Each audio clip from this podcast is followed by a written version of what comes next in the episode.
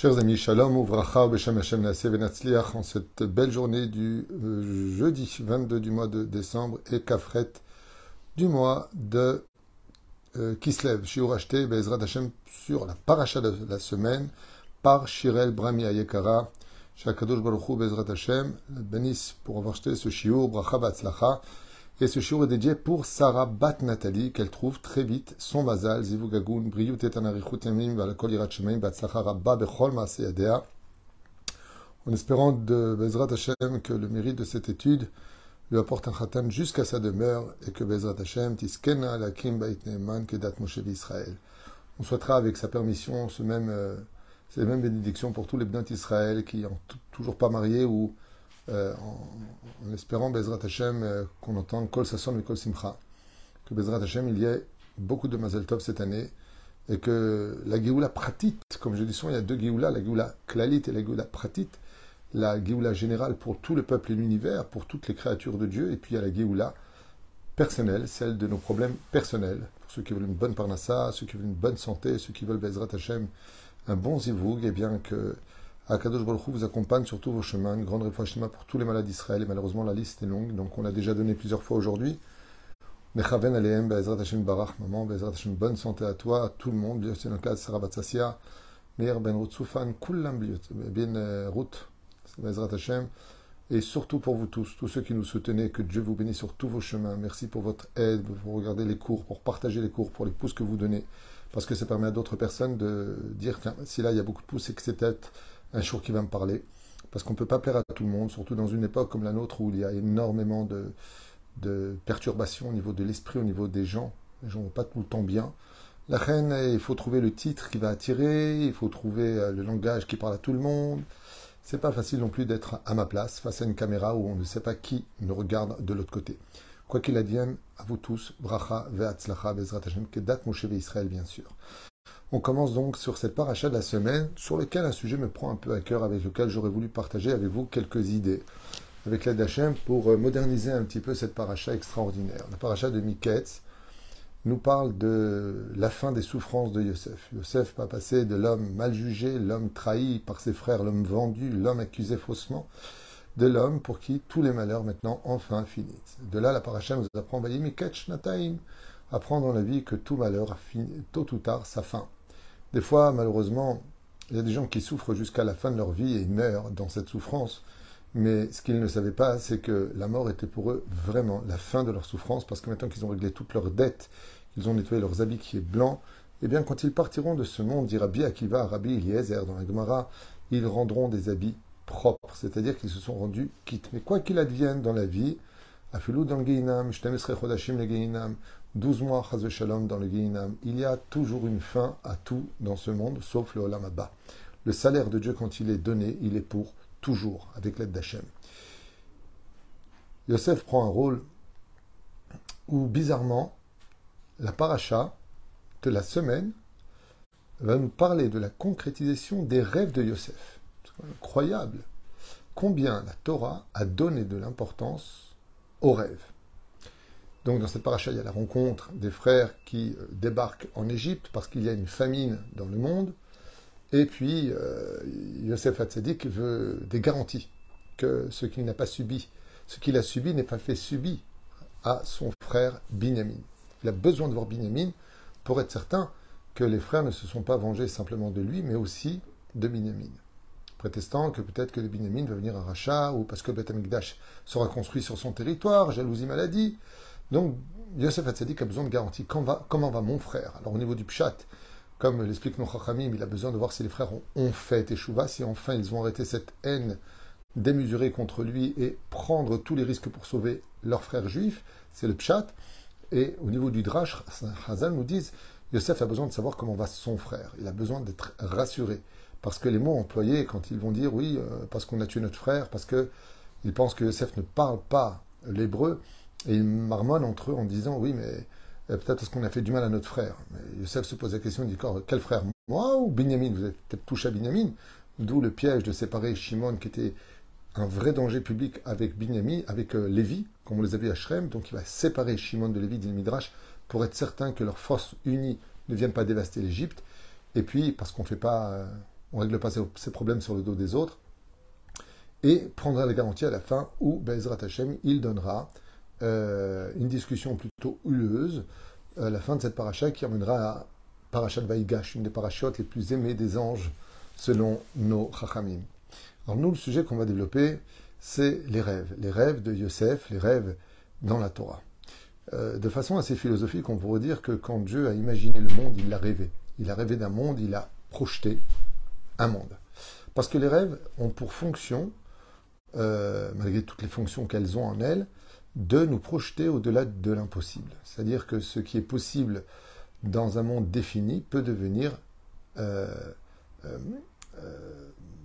plus que possible dans des mondes sans barrière. Parce que le rêve est sans barrière il peut se passer des choses qui puissent être inacceptables au niveau de l'esprit humain. L'image des rêves de Pharaon, qui voit sept grosses vaches qui sortent très épaisses, très importantes, très imposantes, de par leur quantité, leur abondance physique, et qui vont être dévorées par des, vaches tout à fait fétiches, toutes petites, toutes maigres, absolument laides et effrayantes. C'est impossible que des vaches d'abord mangent une autre vache, de qui plus est, comment pourrions-nous rentrer dans un estomac aussi fétiche, aussi maigre que les vaches de son rêve, euh, des vaches aussi imposantes? De là, on comprend bien que les rêves nous emmènent à extrapoler la vérité, c'est-à-dire de sortir des frontières de ce que nous sommes en tant qu'humains. Mais s'il y a Dieu derrière, comme le dira Yosef à Pharaon, ce que veut dire Dieu à Pharaon, c'est-à-dire que quand on est relié à Dieu, eh bien, même les rêves les plus invraisemblables, les plus impossibles, peuvent devenir réalité. Comme on l'a vu avec un jour un homme qui a rêvé qu'il y aurait l'État d'Israël, que les Juifs un jour reviendraient sur leur terre, alors que le pays était déjà de par lui-même très hostile, de par son occupation avec les Ottomanimes, et puis ensuite les Anglais, et puis va réaliser son rêve, même s'il a voulu l'extrapoler ailleurs, que ce soit en Ouganda ou en Chine, eh bien il a quand même été un rêveur qui a réalisé un rêve un petit peu à l'image de Yosef, Bezrat Hashem comme l'explique le Rav Kook à propos de Herzl. Mais bon, son rêve est devenu réalité, mais dans des prix qui ont coûté très cher à beaucoup de Neshamot qui se sont perdus aussi ici, d'où le travail de l'importance pour chacun de nous de reconstituer la nation d'Israël et de veiller sur la tradition juive vraiment comme la prunelle de nos yeux à faire briller les nérodes de Hanouka, que pas pendant les huit jours, huit jours dans la Hanouka, mais toute notre vie à travers notre regard de bienveillance sur chaque juif et de le relever son âme, de rapporter son âme à la Torah. Si Dieu nous a donné un pays à construire et à remodeler de telle façon à ce que nous soyons fidèles à la Torah, c'est pour qu'on réalise le rêve originel de tous les rêves, celui que Dieu a mis en pratique quand il a projeté la création d'une terre sur laquelle lui-même résidera avec un peuple qui respectera sa volonté. Ce qu'il y a de curieux, c'est qu'effectivement, quand on revient un petit peu en arrière, on constatera que l'histoire des rêves, c'est un, un soixantième de prophétie. Les rêves sont très souvent euh, le facteur de l'histoire de notre peuple. Prenons un exemple de ce que faisaient nos rachamim pour rêver. Le rêve que nous, en tant que personnes ordinaires, avons est un soixantième de prophétie. Donc, qu'est-ce qu'une prophétie dans l'absolu? C'est un rêve absolu. C'est-à-dire que nos prophètes, à part Moshe Rabbeinu, qui lui, de son vivant, les yeux ouverts, s'endormir, pouvait parler panim el panim, ce que veut dire la Torah, eh bien, n'avait pas besoin de s'endormir. Par contre, nos prophètes, que ce soit Yirmiyahu, Eliohanev Zachulotov, que ce soit Elisha, que ce soit Amos, que ce soit Tsefania, que ce soit tous ces grands prophètes comme Yona, avaient besoin de dormir pour entrer dans la porte des rêves par lequel le Créateur du monde s'adressait à eux. Car les rêves appartiennent à des mondes tellement élevés que seule la Neshama peut y pénétrer, d'où l'importance d'endormir le corps pour que la Neshama monte et rencontre de façon incroyable l'impossible dans le monde des couloirs pour revenir dans le corps humain. Et donc, quand on se réveillait, on avait des réponses. Comme on le voit pour euh, euh, Yaakov qui, quand il vient pour sortir euh, Israël sur l'ordre de ses parents, fait un rêve sur lequel il rêve d'une échelle qui monte extrêmement haut vers le ciel et dont les pieds de l'échelle vont vers la terre. Et voilà qu'il rêve. Il rêve de quoi? Il rêve des quatre galouillottes. Puis, un, un moment, un ange qui va créer l'anxiété chez lui, puisqu'il monte tellement haut qu'il qu'il ne redescend pas. Et il dit à Dieu à ce moment-là, mais Hachem, euh, pourquoi? Pourquoi il ne redescend pas? Il parle de la galoute de Edom. Ça fait 2000 ans que nous sommes encore en galoute, d'une certaine façon, où la moitié des Juifs vivent encore en dehors du pays d'Israël, à essayer de protéger leur Torah, nos traditions. Mais dans l'absolu, il n'y a pas encore de kibbutz galouyot à majorité en Eretz Israël. Et donc, ça prend du temps, énormément de temps. Et c'est pas gagné pour ceux qui montent, il y en a aussi qui repartent. La situation est très difficile, mais le rêve aboutira. Le rêve aboutira de revoir cet ange qui est monté si haut, l'ange de Edom, monté si haut, l'ange de Esav, qui sera précipité du jour au lendemain. Il y aura un coup de sifflet, un coup de tonnerre, un coup de chauffard. un grand coup de, chauffard se fera entendre. Et justement, une démission du Melech sera de rapporter tous les juifs sur la terre d'Eretzrel, ceux qui n'auront pas eu le privilège de pouvoir monter au préalable. Et ainsi donc, Ishtabar Vitalesh Molad, on voit que la Torah nous parle des rêves, les rêves de Yosef Hatzadik qui rêve de cette onze épis de blé qui se prosternent devant lui.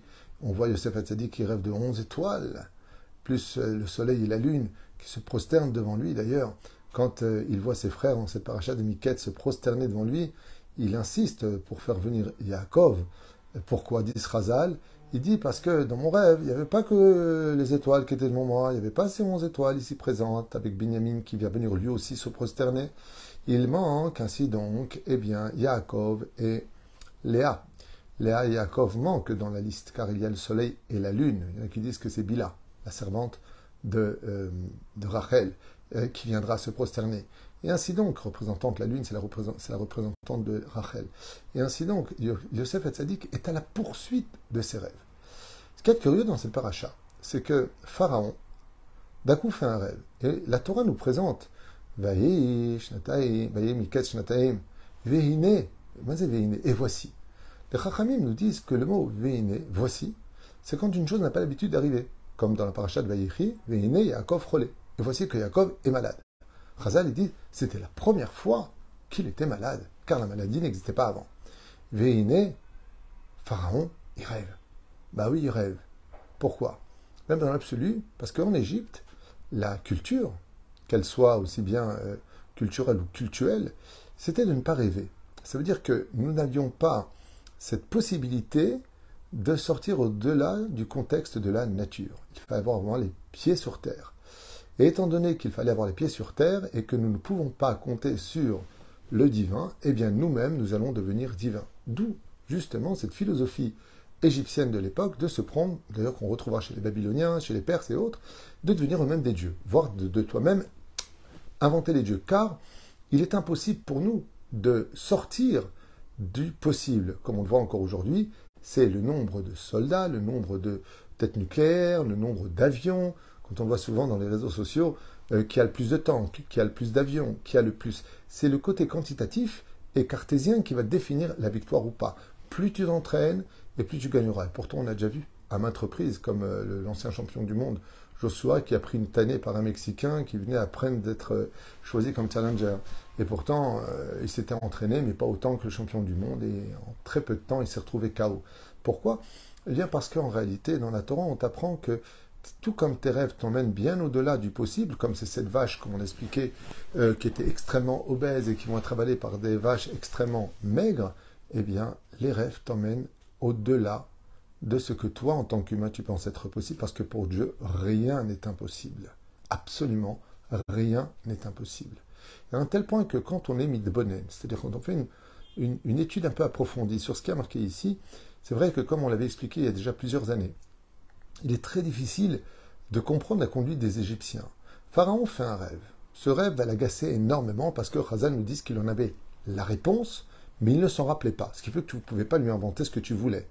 C'est comme si je cherche un mot que je connais par cœur et chacun va me donner n'importe quel mot. Je dis non, non, c'est pas ça, c'est pas ça. Ah, c'est celui-là, ça j'ai trouvé. Il fait un rêve. Vous le connaissez tous. Il voit cette vache, donc on vient de dire, obèse qui sort du Nil. Et puis voilà que cette vache derrière monte et vont avaler ces, cette grosse vache. Et ensuite des épis de blé qui eux-mêmes sont très gras et très imposants, qui vont être avalés par des épis de blé qui sont très maigres et ainsi de suite bah, je ne sais pas, mais euh, les, les, les les sages d'Égypte, les, les, intelligents, les intellectuels de l'Égypte ne trouvent pas une chose qu'un enfant de 10 ans pourrait trouver. Enfin, je ne sais pas. C'est évident qu'on parle de nourriture. Je veux dire, à un moment, il faut arrêter d'être bête si tu fais un rêve et qu'il a une signification, surtout que le mot para en égyptien veut dire shana, ça veut dire l'année. Il va se passer des choses à l'échelle annuelle. Donc réveillez-vous, vous le comprenez bien, vous n'êtes pas si bête que ça. Mais pourquoi les sages d'Égypte n'arrivent pas à trouver de réponse? Parce que pour eux, c'est impossible. Il est possible que Pharaon ait cette fille et qu'elle meure. Bah, tout peut arriver dans la vie. Il est possible que Pharaon va gagner sept autres pays et qu'on allait perdre. Donc il allait les perdre. Ça aussi c'est possible parce que la vie est faite de haut et de bas. Mais que l'Égypte manque d'eau, de famine, ça veut dire qu'il y aura, il une sécheresse. Ça c'est pas possible parce qu'en Égypte la pluie tombe pratiquement jamais. C'est le Nil qui abreuve, c'est le Nil qui nourrit. Et comme le Nil était le dieu d'Égypte, il est évident que le rêve ne peut pas signifier que l'on parle ici de problème de nourriture, puisque nous avons créé Pharaon en tant que dieu, Pharaon a créé son dieu à lui qui s'appelle le Nil, et au-dessus de tout cela, la nature est donc cernée par des dieux préconçus. Donc automatiquement, de m'annoncer qu'il y aurait une famine en Égypte voudrait dire que le Nil, qui est certainement le fleuve le plus profond du monde, au plus long, je ne me rappelle plus, euh, serait asséché à ce point-là, c'est impossible. Le Nil a été fabriqué depuis la création du monde, mais Akadosh Baruch donc leur Dieu à eux, ne peut pas s'assécher, parce que de parler de la mort du Nil voudrait dire parler de la mort de leur Dieu à eux. Et donc, comme le Nil était essentiellement donc nourri par, le, comme l'Égypte était nourrie par le Nil, pour eux de dire bah, les, sept, les, sept, vaches qui sont grosses à avaler, non, ça ne peut pas parler de nourriture. C'est pas qu'ils étaient bêtes, c'est que la notion du rêve ne pouvait pas exister chez eux. Au-delà du rationnel, c'était impossible. Et cette idée, vous, allez voir que jusque dans la paracha de, de, Béchalach, où Pharaon, dans le livre de Shemot, va euh, expulser les Juifs du pays d'Égypte, est tellement inconcevable que quand la mer va s'ouvrir de façon surnaturelle, encore un rêve qui se réalise Beat Bizroa Netuyad, d'une main forte et d'un bras étendu. Donc Dieu va scinder l'océan pour que l'on puisse y passer. Pharaon court derrière. Mais après les dix plaies, après les dix plaies, il y a un moment où tu dis j'arrête mes bêtises. Pharaon rentre à l'intérieur parce qu'il refuse, jusqu'à ce moment-là précis, d'admettre l'idée de il y a au-delà de toute logique. Il y a des choses qui peuvent exister où la science, qui est une grande religion aujourd'hui universelle, eh bien, n'a pas de réponse. Et ça, c'est pas possible parce que ne pas avoir de réponse à euh, ma logique en tant qu'humain, c'est faire place à un créateur. Et de faire place à un créateur que je n'ai pas créé, fait de moi une créature. Et ça, c'est pas possible. Et c'est pour ça que les rêves de Yosef doivent se réaliser. Parce que la signification des vrais rêves dans le judaïsme, quoique, comme j'en ai fait un cours qui s'appelle la psychanalyse des rêves, euh, les rêves aujourd'hui n'ont pratiquement plus de signification puisqu'ils sont essentiellement véhiculés par ce que nos yeux voient, nos oreilles entendent, notre bouche parle. Nous sommes à 95% en train de rêver de ce que l'on a pensé toute la journée, comme le dit le Talmud, avec un jour un empereur qui lui a dit, vous les juifs, vous savez absolument tout, c'est bien ça la Torah, tous les secrets. Il lui a dit, Bezrat Hashem, Forba des coups là-bas. Oui, il y a tout dans la Torah. Alors il lui a dit, dites-moi, euh, le juif, de quoi je vais rêver Et si ça ne se réalise pas, alors je te mettrai à mort.